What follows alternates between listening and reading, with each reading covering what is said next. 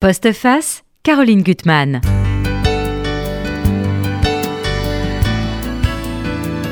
Une des grandes défaites dans l'existence, c'est d'oublier. Une pensée clé, mais pas toujours si facile à appliquer. Difficile en effet de garder en mémoire chaque jour les atrocités insoutenables que des hommes vous ont, vous ont infligées à vous et à vos proches, uniquement parce que vous êtes juif. Le livre de mon invité pourrait s'appeler Le Grand Effacement on le lit avec stupeur, car il révèle une histoire peu connue, car bien cachée. C'est celle de la redoutable machinerie mise en place par l'État roumain, bras droit zélé du régime nazi, coupable des pires barbaries, pour s'acheter après-guerre une virginité, puis continuer, sous le régime communiste, dans le plus grand secret, à se livrer à un innommable commerce, celui des êtres humains contre des bestiaux. Sonia De Villers, je suis vraiment contente de, de, vous, de vous recevoir. Bonjour, bonjour Caroline Gutmann, bonjour à tous. Voilà, qui est un livre pour moi vraiment de colère, d'indignation, c'est la force de votre livre, et surtout vous avez une voix qui porte, un style qui porte, parce que c'est vrai qu'on n'en sort pas indemne de votre lecture, mais surtout, vous allez sans jamais euh, fléchir au bout de votre quête, qui est très difficile parce qu'il y a tellement de non-dits, tellement de choses qu'on ne connaît pas. Euh, euh, et, là, d'essayer de deviner, de comprendre ce qu'ont vécu vos grands-parents, votre mère, elle était toute petite, votre tante et votre arrière-grand-mère, mm. avant d'arriver en 61 en France, euh, c'est quelque chose de terrible. Et vous avez fait un travail dans ce livre qui est remarquable, aussi bien de rencontres, vous êtes allé en Roumanie plusieurs fois, de rencontres de témoins, de lectures d'archives, et puis d'arriver à comprendre ce qui se cache derrière la zone blanche de votre enfance. C'est ça, la zone blanche de mon enfance. D'abord, moi je suis comme beaucoup d'enfants d'exilés. Euh, on ne m'a pas appris euh, ma langue euh, maternelle, mhm. puisqu'il s'agit, de Villers, c'est le nom de mon père. Mhm. c'est ma mère qui est roumaine. Elle avait 14 ans quand elle, est, elle a fui la Roumanie. Sa sœur avait 16 ans. Mhm. Donc elles deux ont parlé roumain toute leur vie, évidemment. Mes grands-parents ont continué de parler roumain. Mais à nous, la génération des petits-enfants, on n'a pas parlé roumain. D'abord parce que les Roumains n'imaginaient pas une seconde qu'ils pourraient faire le voyage en, arrière. Plus, vraiment, ils n'imaginaient pas une seconde que le rideau de fer tomberait un jour. Mmh. Et c'était extrêmement dangereux. Tant que le régime communiste était en place, c'était extrêmement dangereux pour les émigrés roumains de revenir au pays. Donc, il pensait ne jamais y retourner. Et donc, moi, je dirais que je parle ma langue paternelle, je parle la langue de mon père, je ne parle pas la langue de ma mère. Et la coupure de la langue, c'est déjà quelque chose de très important. Ensuite, il y a la blessure de l'exil, le déracinement, qui reste quelque chose d'intact toute une vie. Et ma mère, aujourd'hui, euh, alors que c'était en 1961, encore aujourd'hui, ne peut pas raconter son départ, ne peut pas raconter le voyage sans avoir la voix qui s'étrangle de sanglots. Et puis enfin, il y a les silences de tout un peuple, de toute une nation, euh, auxquels s'ajoutent des silences politiques, bien sûr. Il y a le silence de tous les juifs roumains sur ce qui s'est passé dans les années 30, la montée du fascisme, l'apparition des ligues fascistes et la Shoah roumaine, qui est véritablement une Shoah effacée. Effacée et plus qu'abominable, hein, indicible. Ah, je voudrais juste démarrer sur, au fond, le, le, départ de toute cette famille. Ils sont cinq. Donc ils vont faire 2300 km euh, sur les rails, euh, dans des conditions atroces. Hein. D'ailleurs, avec un passeur, on y reviendra, éjecté d'un train, avec un, médecin qui a soigné les enfants depuis qu'elles sont petites, qui les ignore, parce que c'est, ils sont vraiment des suppôts de Satan, hein, mm. considérés comme des, parias. des parias, c'était rejeté par le régime communiste, c'est très très dangereux. Et, là, l'exil est terrible. Et là, vous, vous racontez, vous imaginez votre mère et votre tante, Léna et Marina, âgées de 16 ans et 14 ans, eurent l'impression de brûler vives le jour du départ. Elle n'oublierait jamais le silence dans la voiture qui les emmena à la gare, ces places, ces avenues si familières, les devantures des magasins où elles avaient fait la queue, les jardins publics de Popanan où elles avaient joué petites, la rue de leur école primaire, le local des pionnières, les façades art déco, le cabinet du dentiste, le grand hôtel où on leur avait coupé les cheveux, tout. Elle essayait de tout embrasser, tout absorber, tout sauver, l'émigration de l'Est vers l'Ouest n'était pas un voyage, mais un aller sans retour. Et il y a quelques pages plus tard, plus loin, où on voit cette arrière-grand-mère, Rosa, qui, vous le dites, elle, a été neurasthénique toute sa vie, mm. et vous le dites finalement, elle sait que c'est son ultime voyage, hein, d'Est en Ouest, et au fond, la ville a terrassé. Et ça, cette formule est forte d'arriver là. Mais je, pense que... Euh, on ne soupçonne pas ce que c'est que d'être arraché à son pays à l'âge de 14 ans, euh, d'être arraché à sa vie à l'âge de 14 ans. On ne soupçonne pas ce que mes grands-parents ont vécu, eux qui ont embrassé le communisme avec ardeur, conviction et sincérité. Ils y croyaient. À l'avènement du genre humain, ils y croyaient. Ils, ils faisaient pleinement confiance à ceux qui avaient combattu, qui étaient les ennemis naturels et historiques des fascistes et des nazis. Ils pensaient vraiment que ce serait la fin de la haine et de la discrimination, qui était séculaire en Roumanie. L'antisémitisme était quelque chose de très ancien, de très profond. Ils y ont cru. Ils, ont, été rejetés par le système et du, avec une violence qu'ils ont vécue comme humiliation et comme violence au moment du rejet du Parti communiste. Au fond, les Juifs ont été pendant longtemps les ennemis de l'intérieur au Parti communiste et mmh. ça a été un grand, grand tabou euh, en Europe de l'Est, dans le bloc soviétique. L'antisémitisme de Staline a été un grand tabou. Mmh. L'antisémitisme des différents partis communistes en Europe de l'Est a été un grand tabou, un grand non-dit. D'ailleurs, on ne nommait plus les Juifs puisque, puisque le genre humain, tout le monde était camarade.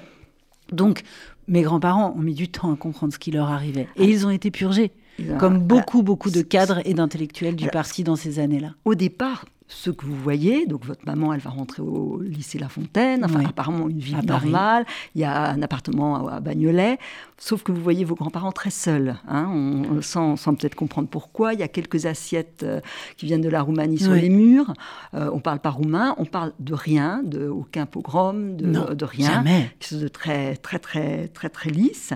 Bon, vous savez peut-être tout de suite qu'il s'appelle les Déléanou, mais vous savez que le nom était Greenberg et Grimbert, ça, je sais pas en fait, je, sais depuis, euh, depuis toujours, c'est-à-dire que euh, rien n'est caché dans ma famille. Il n'y a mhm. pas de mystère, il n'y a pas de mensonge. Je sais que je viens d'une famille juive, mhm. mais ce qu'on me dit, c'est que ça, nous est totalement indifférent. Tout le monde mhm. s'en fiche d'être juif dans ma famille, et c'est encore mon cas, et c'est le cas de ma mère, ça a été le cas de ma tante, et c'est le cas de mes cousines. Tout le monde s'en fiche moi, ce que j'ai déterré avec ce livre, c'est que derrière cette apparente indifférence, en réalité, il y a une peur qui s'est sédimentée des années après des années. Mm. Donc oui, moi, j'ai connu mes grands-parents à Paris, porte de Bagnolet. J'ai connu des gens très à droite qui lisent le Figaro. Vous pouvez pas imaginer qu'ils ont été communistes. on ne peut hein. pas imaginer une seconde que vraiment ils ont été des communistes convaincus. Pour moi, mes grands-parents rejettent tout ce qui s'apparente à la gauche française, y compris François Mitterrand. Tout ça mhm. leur fait horreur. Peut-être ma grand-mère était un petit peu plus modérée, en tout cas, elle s'est éloignée de la chose politique. Mon grand-père était très virulent, ouvertement raciste. Euh, il, avait vu la victoire de, Yannick Noah à la télévision à Roland Garros quand j'étais petit. Il poussait des cris, il poussait des hurlements. Il était en colère de voir un noir à la télévision remporter, enfin représenter la France dans un tournoi euh, international. Donc moi j'ai connu des gens assez réactionnaires, très à droite, euh, qui n'ont jamais caché le fait d'être juifs, qui pour eux, ça, leur était totalement euh, indifférent, qui racontaient beaucoup de choses de la Roumanie, mais qui les racontaient de manière comme une légende aussi, au fond, dans leur passé. Des anecdotes, des, euh, des, choses très folkloriques, euh, des souvenirs joyeux, des souvenirs tristes, mais tout était comme des sortes de cartes postales qui se sont délavées avec le mm. temps et qui arrivent, et les couleurs sont passées. Et au fond, il n'y a là-dedans plus aucun chagrin, plus aucune souffrance, plus aucune peur, plus aucune terreur. Tout ça a été complètement anesthésiés. Et c'est d'autant plus fort quand ils racontent les années 30, leur jeunesse, euh, après leur mariage. Ils se sont euh, mariés en 1935 euh, à Bucarest. Ils se sont rencontrés dans un train. C'est très romanesque. D'ailleurs, dans votre livre, il y a beaucoup de choses très romanesques. Très romanesques. Fois. Et donc, ils ont adoré ces années de la fin des années 30. Ils ont adoré cette jeunesse à Bucarest. Il faut imaginer, ils parlaient français, ils parlaient italien, ils parlaient roumain. Il mm. faut imaginer Bucarest où sortaient les livres parus chez Flammarion et chez mm. Gallimard le lendemain de leur parution en librairie à Saint-Germain-des-Prés. C'était publié à Bucarest. Il faut imaginer que tous les opéras allemands et le, et le théâtre allemand étaient donnés à Bucarest. Il faut imaginer un milieu qui grouillait euh, de, de, nouveautés euh, culturelles et dans des milieux extrêmement euh, cultivés. Jamais ils n'ont dit que les ligues fascistes montait à Bucarest. Ça, vous allez le raconter d'une façon terrible. vous dites d'ailleurs que votre grand-mère, Gabriella, elle va, elle va mourir quand vous avez 16 ans. Elle a le don d'opacifier le passé. Ça, c'est une formule très, très, très, très, très juste. Alors, il y a un premier choc que va découvrir votre mère, c'est quand il y a ce fameux général, euh, qui est un général dragué, le général Papessa, j'espère que j'ai pas... Pachepa. Pachepa, euh, qui était une des têtes pensantes hein, de, la, de, de, l'État communiste. Mm. Il va passer à l'ouest. Euh, et là, ça c'est quand même incroyable. C'est que même l'État avait missionné Carlos, pour raconter, pour le liquider. C'est Parce qu'il a des choses à dire. C'est-à-dire que Yon Mikhail Pachepa, euh, il fait défection dans les années 80. Il est le patron de tout le renseignement euh, roumain, il est le mhm. patron de la police politique, il est vraiment il fait partie du, premier cercle de Nicolae Ceausescu. Voilà. Mhm. Il fuit dans les années 80, il se réfugie aux États-Unis. C'est un séisme euh, dans cette fin de guerre froide. C'est mhm. vraiment une prise de guerre. Il va se mettre à table. Ses confessions sont redoutées de tout le bloc de l'Est, mais particulièrement de la Roumanie. Évidemment, on envoie euh, Carlos pour le liquider. Il y a Carlos une bombe, hein. n'y arrive pas. Carlos va néanmoins poser une bombe à Munich au siège de Radio Free Europe parce qu'on sait que quand Pachepa va révéler les dessous du régime roumain et notamment cette traite des Juifs que je raconte dans mon mhm. livre, ça va être un grand scandale. Donc, il y a une bombe qui explose euh, au siège de Radio Free Europe à Munich. Pachepa ne se tait pas. C'est un livre qui s'appelle Red Horizons, qui est un événement aux États-Unis. Il sort en France. Et en France, il passe relativement inaperçu. Mais votre mère va le lire Non, ma mère le ah. découvrira bien, ah, après, bien après, bien ah, après la sortie. Et mes grands-parents n'en entendront jamais parler. Et je vais vous dire que euh, petit, ça reste une des grandes questions. Pourquoi mhm. dans les années 80, quand cette histoire a commencé à sortir, pourquoi personne n'en a parlé? Ça reste vraiment une, de complicité. grande... non, je sais probablement pas. Euh, je pense qu'il y a une grande inculture de la part des journalistes français qui mhm. mélangent Bucarest, Budapest, les pays de l'Est. Il y a une grande méconnaissance de l'histoire des Juifs des pays de l'Est. On parle beaucoup des pays dans lesquels il y a eu des camps de concentration, mais les pays dans lesquels il n'y a pas eu de camps de concentration et la Roumanie n'était pas, euh, euh, ce, n'était pas les armées allemandes, ce n'était pas les nazis qui s'occupaient de la question juive en Roumanie, c'était les Roumains eux-mêmes. Ah Tout ça a été euh, là pour le coup falsifié, oublié, ah enterré. C'est une histoire vraiment falsifiée. Ça voilà, vous racontez, ça c'est formidable. Hein. Mais vous savez, il y a un mois. il y a un journaliste, un ancien journaliste de Libération qui s'appelle Jean Stern, qui m'a contacté. Il a lu le livre. Et il m'a dit, voilà, dans les années 80, je travaillais au service étranger de Libération. Euh, et j'étais en charge de faire les papiers sur la sortie du livre de Yon Mireille Pachepa et sur ses mhm. révélations. J'avais prévu deux pages. Mhm. Dans ces deux pages, il y avait une part importante euh, consacrée à la question des Juifs de Roumanie sous le régime communiste. Eh bien, mon rédacteur en chef a sucré les passages afférents. Pourquoi il les a sucrés? Parce qu'il m'a dit, je n'y crois pas une seconde. Cette histoire est tellement aberrante, et on va mhm. la raconter ensemble. On va raconter ça. Cette histoire est tellement aberrante, je n'y crois pas une seconde. Et de fait, à l'époque, les archives sont fermées, il n'y a pas un seul témoin, euh, et c'est un des secrets les mieux gardés de la Roumanie communiste. Donc, on va, on va creuser, on va y aller. Alors moi, je voudrais déjà qu'on vous racontiez un petit peu, euh, vous grands-parents, le, milieu dont elle venait. Alors, cette, cette Gabrielle-là, votre grand-mère, qui vous dit, d'ailleurs, vous m'écornez un tout petit peu, elle est ah quand même très sûre d'elle, très orgueilleuse, ah, elle a l'impression d'une prétention à, l'élite. Euh, elle a des oncles euh, prestigieux. Donc en fait, ça, votre arrière-grand-mère, c'est la seule fille d'une mm. famille où ils sont sept, c'est ça Et tous à l'académie. L'académie. Et d'ailleurs, assez terrible parce que quand ils vont partir euh, et passer par la Suisse, il y a un oncle qui vient chercher la, vieille arrière-grand-mère et il à peine touché comme si vraiment la famille s'était dépestiférée. Enfin, il y a quelque chose d'épouvantable. Hein. Donc eux sont vraiment une, une fratrie. C'est une, grande bourgeoisie intellectuelle. C'est les Sanielevitch. C'est une grande dynastie mhm. intellectuelle. Euh, euh, à Bucarest. Ce sont des gens qui sont donc euh, euh, parfaitement athées, parfaitement laïcs, parfaitement assimilés, eux aussi très indifférents à la question juive, malheureusement rattrapés par l'antisémitisme roumain. Ils n'iront pas à la synagogue quand il y a le mariage. Absolument, ils refusent d'entrer dans une synagogue. Ils refusent d'entrer dans une synagogue. C'est voilà. Ce sont des gens donc évidemment d'un niveau intellectuel très élevé. Et ma grand-mère est très fière, très mmh. très fière de ce lignage. Elle l'a été toute sa vie, y compris dans son HLM euh, Porte de Bagnolet à Paris, mm. où évidemment il y avait chez elle une immense amertume, immense mm. amertume de se sentir à ce point-là déclassée. et c'est pas tant déclassé d'un point de vue euh, pécunier, euh, mhm. c'est pas un déclassement social, c'est vraiment, vraiment de ne pas être reconnue, de ne plus faire partie de cette élite intellectuelle à laquelle elle appartenait. Mon grand-père, lui, venait d'un milieu d'une petite bourgeoisie plus modeste, plus commerçante, mhm. euh, qui qui a fait, un détour par le Texas, euh, voilà, qui était revenu en Roumanie, euh, évidemment, très très mauvaise idée de revenir en Roumanie au début du siècle, mais, mais voilà. Mais oui, la grande famille intellectuelle prestigieuse, c'est la lignée des Salielevitch, c'est ma grand-mère. Alors, donc votre arrière-grand-mère va divorcer, elle va épouser pas le bon, mais tant pis, euh, et elle élève sa fille, Gabriella, qui veut briller par, par-dessus tout. Elle est belle, elle est quand même très douée, elle est pianiste. Elle ambitieuse, est carriériste, volontaire, très, très, très. Elle, elle, est, elle est très belle. J'ai des photos d'elle euh, jeune. Elle est très belle. Elle est très belle. Mais non seulement elle est très belle, mais elle se sent très belle. Elle sait qu'elle est Donc elle est odieuse. Elle, elle, n'a de cesse que d'écraser toutes les femmes ah. euh, autour d'elle. Enfin, elle a un caractère épouvantable. Elle l'a gardé toute sa vie, d'ailleurs, ce caractère épouvantable. Euh, voilà. Mais c'est quelqu'un que ça va porter évidemment, et qui saisira sa chance après la guerre avec l'avènement du régime communiste. Oui qui saisira sa chance à ce moment-là. Oui, voilà. mais là, elle enseigne, dans ces années-là, oui. Euh, elle enseigne, et vous montrez, alors avec une précision exemplaire, je trouve, la montée du fanatisme et, du, mm. et de l'antisémitisme. C'est terrifiant. Hein. alors déjà, ce personnage, ce Corneliu euh, Codreanu, oui. C'est un monstre. Oui, le, bah, en fait, c'est le leader fasciste euh, roumain, Corneliu euh, Codreanu. alors, donc vous entendez là que je n'ai pas été élevée en roumain, donc je prononce très mal tous les noms roumains. à part Ceausescu, je me suis entraînée.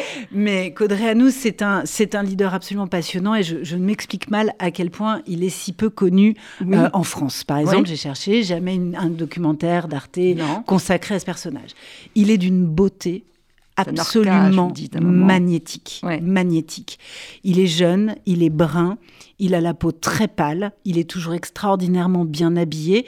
Il ne ressemble ni à Adolf Hitler ni à Benito Mussolini. Mhm. Il est très taiseux, pas du tout hystérique, pas du tout nerveux. Il est très calme, il est très posé. Il choisit ses mots. Il n'hésite pas à maintenir de longs silences. Il magnétise totalement les foules à la différence d'un Benito Mussolini ou d'un Adolf Hitler, c'est quelqu'un de très religieux et la montée des ligues mmh. fascistes. Donc, il va créer la, Légion de l'Archange Michel et ce qu'on appelle les légionnaires et leurs milices, la garde de fer, vont être vraiment appuyé par l'Église orthodoxe. Et on ne comprend pas la montée de ces mouvements fascistes, euh, radicalement antisémites, anti-rabbiniques. Dès les années 20. Hein, dès, les années 20, les années 20. Si on ne, on ne sait pas à quel point ils sont appuyés par l'Église orthodoxe. Donc, ça donne des processions dans les rues de, des grandes villes roumaines où on a les légionnaires qui euh, défilent euh, en forme de faisceau, habillés de vert. Les chemises vertes. Les hein. chemises vertes. Et puis, on a ces grandes processions religieuses qui les accompagnent. C'est terrifiant. Et, donc, il prend un tel pouvoir. Alors, mm. vous racontez la montée, bien sûr, les lois euh, de Nuremberg qui vont être appliquées euh, euh, en, Roumanie. Des 37, hein. des 37, des lois raciales à Bucarest, conformes à, l'Allemagne nazie. Et, donc, il gêne quand même le pouvoir, mais mm. qui pense la même chose que lui, mais autrement, de façon plus non, policée. Je dirais pas ça. Je dirais que le roi Carole II a échoué a totalement échoué à endiguer la montée du fascisme euh, en Roumanie. Mhm. Euh, réellement, c'est un échec qui restera un échec dans l'histoire. Euh, aurait-il, est-ce qu'on aurait pu écrire l'histoire autrement? Je ne sais mhm. pas. Mais en tout cas, le roi Carole II, il oscille. D'un mhm. côté, il est lâche face aux fascistes, il prend que des mauvaises décisions. Et je vais vous dire un truc, au bout d'un moment, il finit par le faire liquider, ce, ce leader fasciste, tellement il est gênant. Mais en réalité, le roi Carole II, il a quand même permis l'avènement des ultra-conservateurs au pouvoir. Les ultra-conservateurs se sont empressés de, faire alliance avec les fascistes, d'où ce moment très sombre dans l'histoire des années 30 en Roumanie, où en, effet, il y a des lois raciales. Et donc, euh, votre grand-mère va être exclue de l'enseignement. Euh, elle va euh, apprendre la couture. Elle va apprendre la couture. votre grand-père, Harry, il, prend plutôt bien les choses, d'ailleurs, je mm. trouve, dans la façon de vous raconter. Il, il va quitter l'armée et on le force à faire des, travaux d'utilité euh, civique. Absolument. Voilà. Absolument. Euh, et ce qui est le plus terrible, c'est que donc cet archange maléfique va mm. être assassiné et il y a un véritable culte autour de lui. C'est ça. En fait, c'est là la grande erreur du roi Carole II, c'est mm. qu'il fait, euh, il fait assassiner Codréanou qui mm. devient un martyr. Qui devient un martyr. Et évidemment qu'au tout début de la guerre, il va y avoir pendant un an des pogroms absolument atroces en Roumanie, dont un pogrom à Bucarest, euh, qu'on appelle la révolte de la garde de fer, donc cette milice des légionnaires.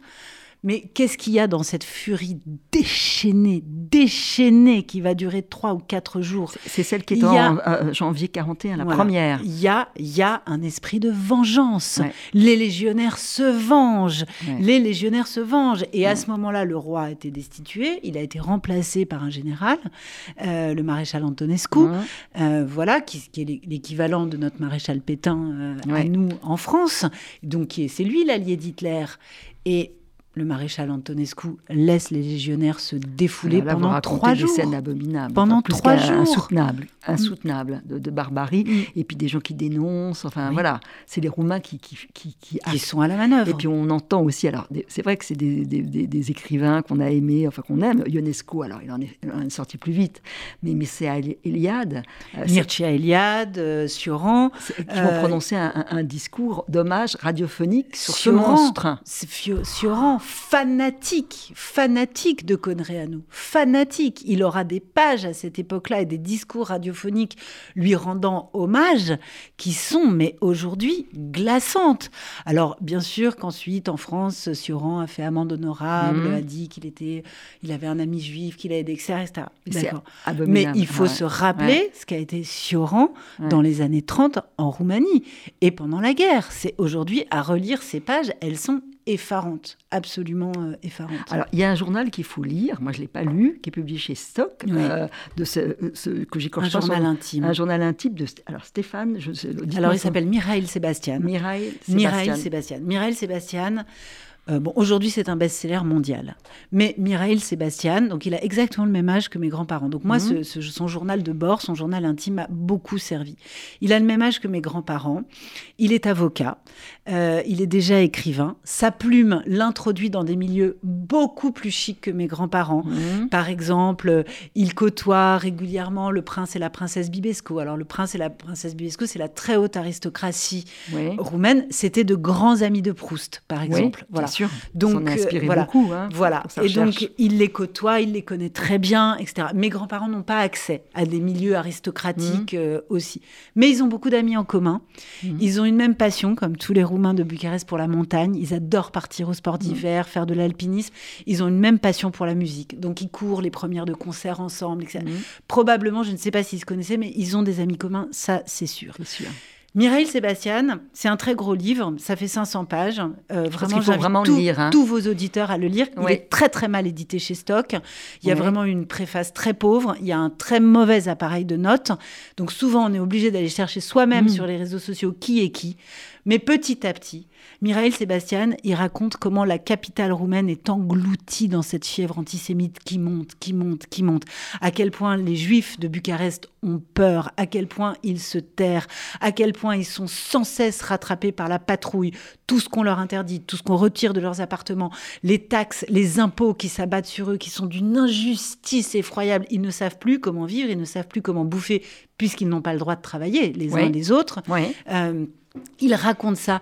Et il raconte ça au jour le jour. Il raconte les lendemains de pogrom. Il raconte la presse dans tous les kiosques à journaux. Comment les journaux, et pas seulement les journaux qui étaient les organes du parti fasciste, comment tous les journaux reprennent ce vocabulaire antisémite où les juifs sont traités euh, de scorpions, de poissons, de poisons, etc. Il le raconte. Et moi, ça a été un grand choc, cette lecture parce que c'est l'envers du décor. C'est-à-dire que vous avez entendu tout ce qu'on ne m'a jamais raconté. Et, vous ne pouvez pas comprendre pourquoi vos parents, euh, vos grands-parents ont toujours tué tous ces programmes, toute cette horreur. Absolument. Et c'est-à-dire ça reste un mystère. un mystère. Ça reste un mystère à quel point ils étaient clivés. Alors, je sais qu'il y avait chez eux cette force de l'enthousiasme, cet optimisme chevillé au corps, qui est on regarde devant, on se débarrasse du passé, on regarde devant et on a confiance dans l'avenir. Mais mm. c'est vrai que lire le programme de 41, jamais à la maison, je n'ai entendu le mot pogrom. Mmh. Jamais. On me disait la, Et donc, jamais ça ne disait ce que c'était que d'être un juif pris dans cette fièvre assassine et meurtrière à Bucarest, jamais.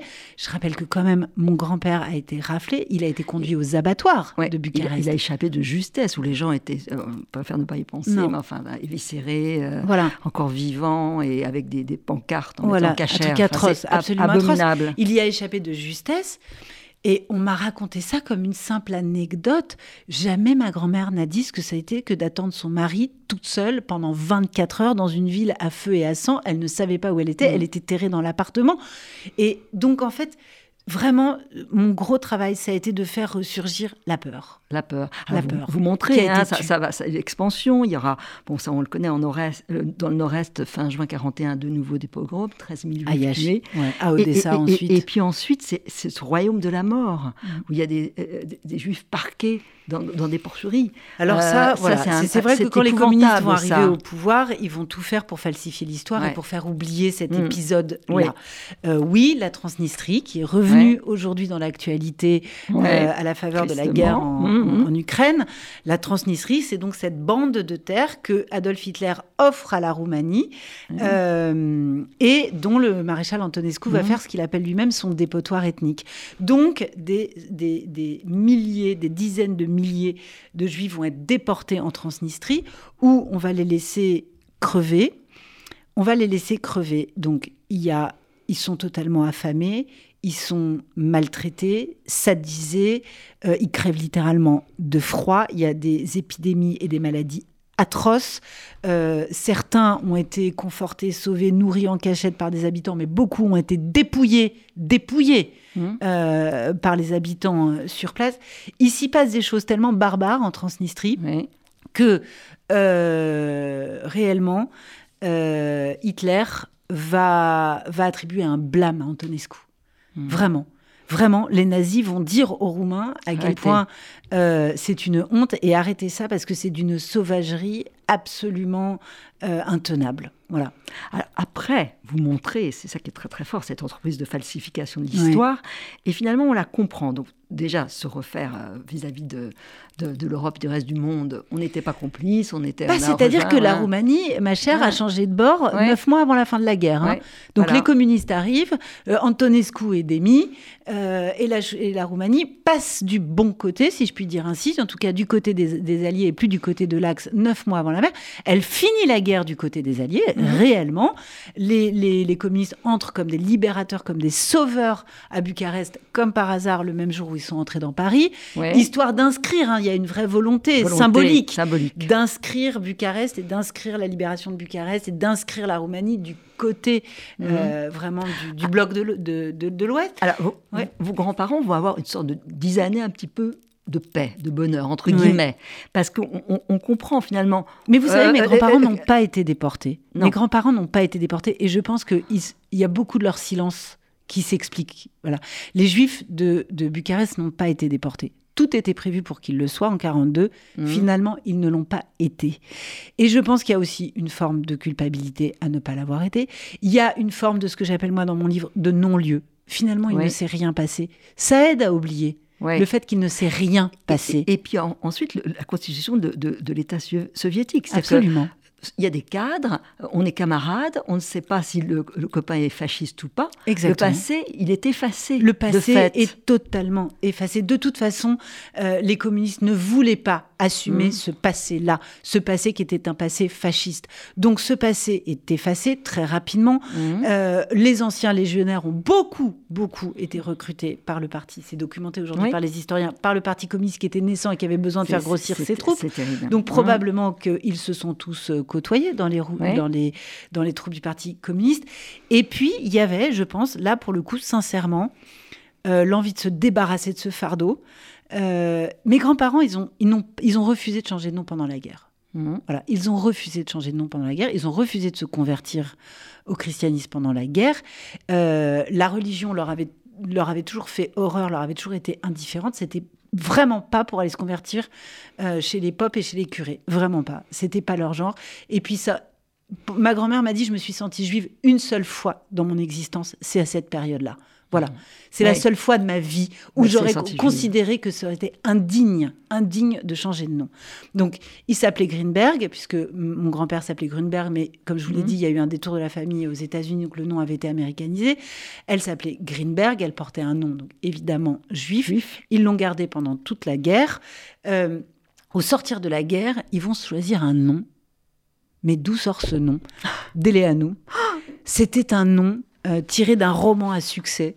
Euh, ils se sont inventés un nom, ils se sont bricolés un nom. Il y a beaucoup de juifs, après ou pendant la guerre, qui ont raccourci leur nom, euh, mhm. changé une voyelle, changé une consonne, qui ont au moins gardé leurs initiales. C'est important, mhm. les initiales, quand même, dans une identité. Bah oui. Eux, non. Ils ont fait exactement comme le projet politique communiste, ils ont fait du passé table rase. Voilà. Alors, ils ont été choisir un nom de fiction. Ils ont été le choisir dans un roman. Oui.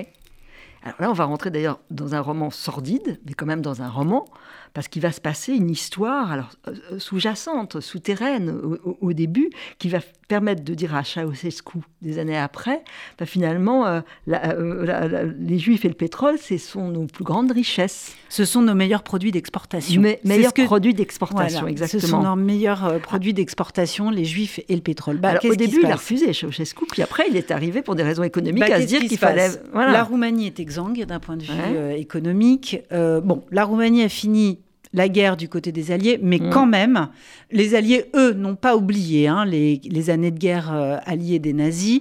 Donc, euh, la Roumanie doit 300 millions de dollars de dommages de guerre, ce qui est évidemment extrêmement lourd. Par ailleurs, il y a eu la collectivisation des terres comme partout, c'est un échec phénoménal. Et donc, cette Roumanie est en proie à des pénuries, alors que c'est l'un des greniers à blé de l'Europe, est en proie à des pénuries. Il faut impérativement que la Roumanie muscle, intensifie et modernise son agriculture et notamment son élevage. ce qu'il faut savoir, c'est qu'au début des années 60, mhm. c'est ce qui se passe partout en Europe y compris par exemple chez nous, en France, en Bretagne, euh, les élevages intensifs commencent, de porcs et de mhm. cochons, commencent exactement à cette période-là, au début des années 60. Donc on fait venir de toute l'Europe des espèces et des races de cochons, de mhm. porcs qui sont très productives, très compétitives. et, euh, et qui... des porcs danois qui sont les meilleurs. Absolument, le porc Landrace, euh, voilà, mhm. qui est le meilleur porc. Euh, d'ailleurs, les Danois ne veulent absolument pas que le mhm. porc Landrace sorte de leurs frontières parce qu'ils sont devenus les premiers exportateurs au monde de bacon et ils ont bien l'intention de protéger leur position.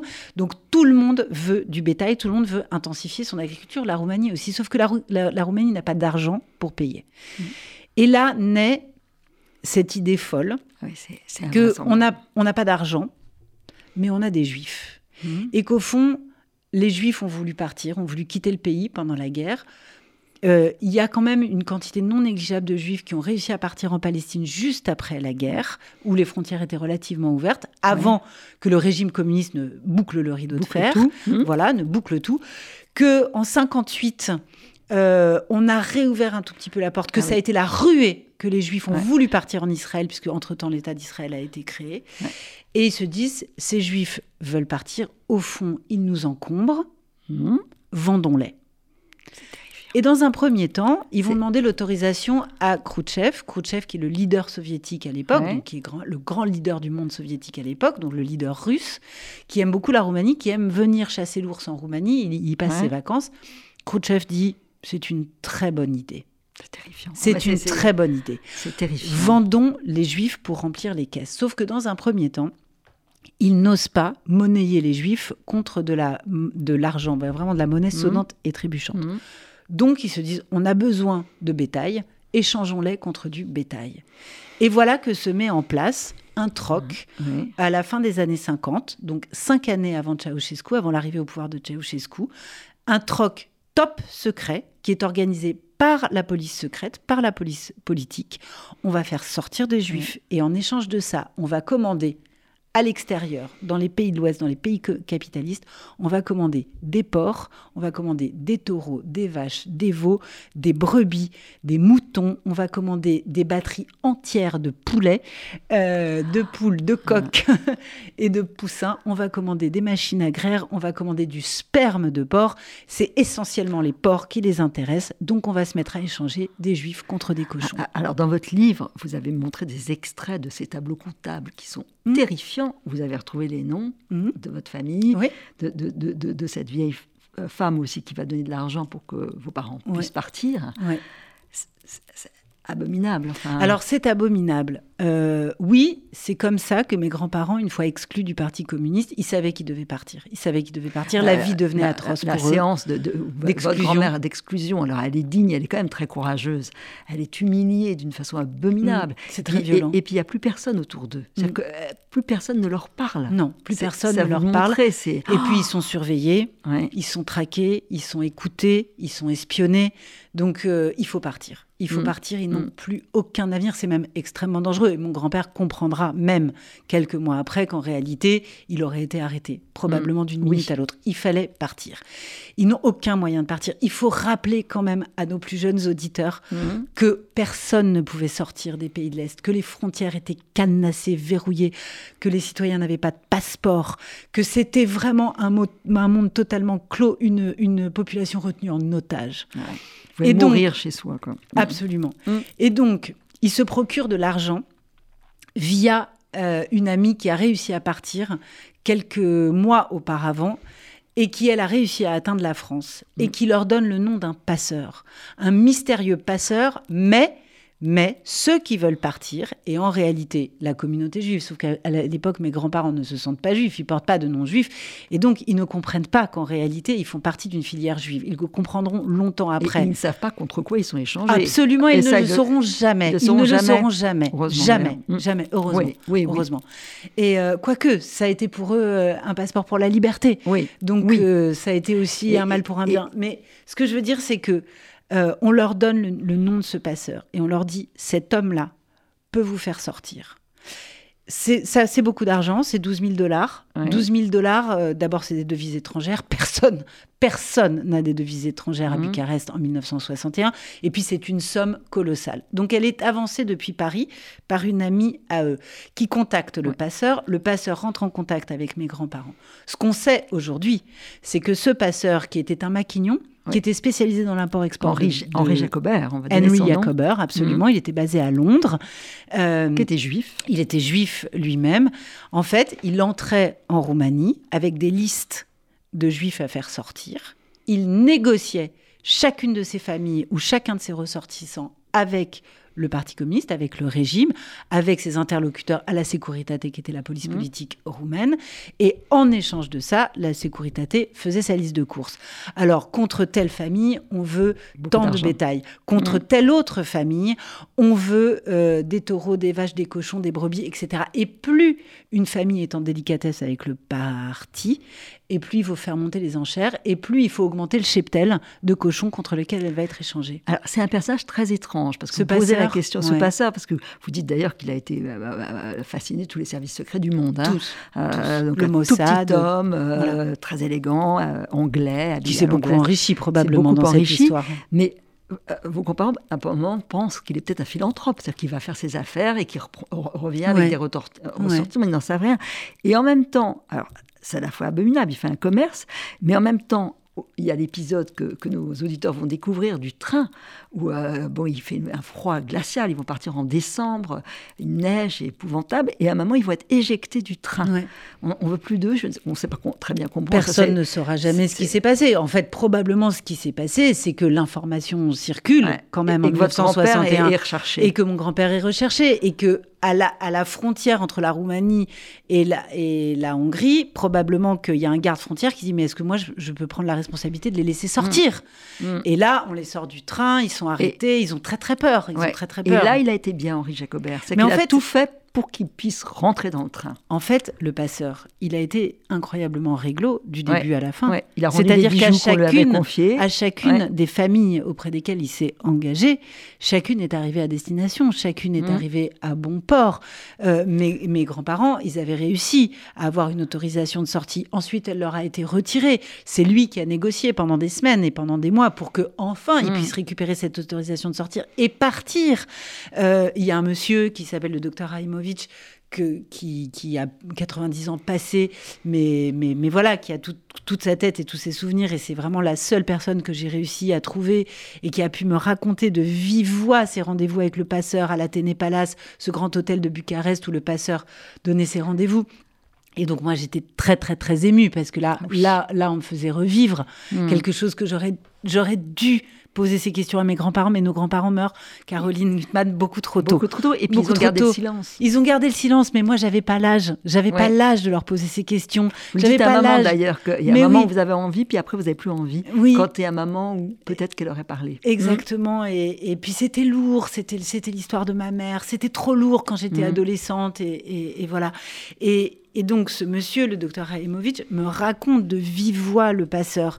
Et, euh, et lui aussi, il a, il a pu partir et puis finalement il a plus pu. Et c'est le passeur qui s'est battu pour que lui, sa femme mm. et sa petite fille euh, puissent partir. Donc c'est un drôle de personnage qui s'est probablement beaucoup enrichi. Mais qui a été quand même fort et généreux, d'une mm, certaine façon. Généreux, on ne sait pas. On ne sait mm. pas s'il a été généreux, mais en tout cas, grâce à lui et grâce à cette filière, euh, c'est des dizaines de milliers de citoyens roumains qui ont pu fuir ce régime totalitaire. En tout cas, votre livre, c'est un livre magnifique. Vous citez à la fin Pérec, et cette, cette quête, au fond, de quelque chose qu'on ne connaît pas, une partie de soi-même qui vous échappe. Complètement. on sait qu'elle est là, même si on est ailleurs. Ça, je trouve ça très beau. voilà. En tout cas, c'est un livre vraiment qu'il faut lire, lire d'urgence. Sonia de Villers. Donc, j'enlève la bande. Euh, les exporter. Donc, c'est chez Flammarion. C'est vraiment un livre très fort parce qu'il est nourri, nourri, et en même temps, il y a cette force qui est votre jeu qui lui donne vraiment. Et puis, et puis ce titre qu'on a, voilà, qu'on a fait accoucher avec mon éditrice, on, se disait, ce ne sont pas des exilés, pas des immigrés, pas des rapatriés, pas des expatriés. Ce sont des marchandises qu'on a vendues. Donc, euh, ce sont des exportés. C'est très très fort. Merci. Merci à vous.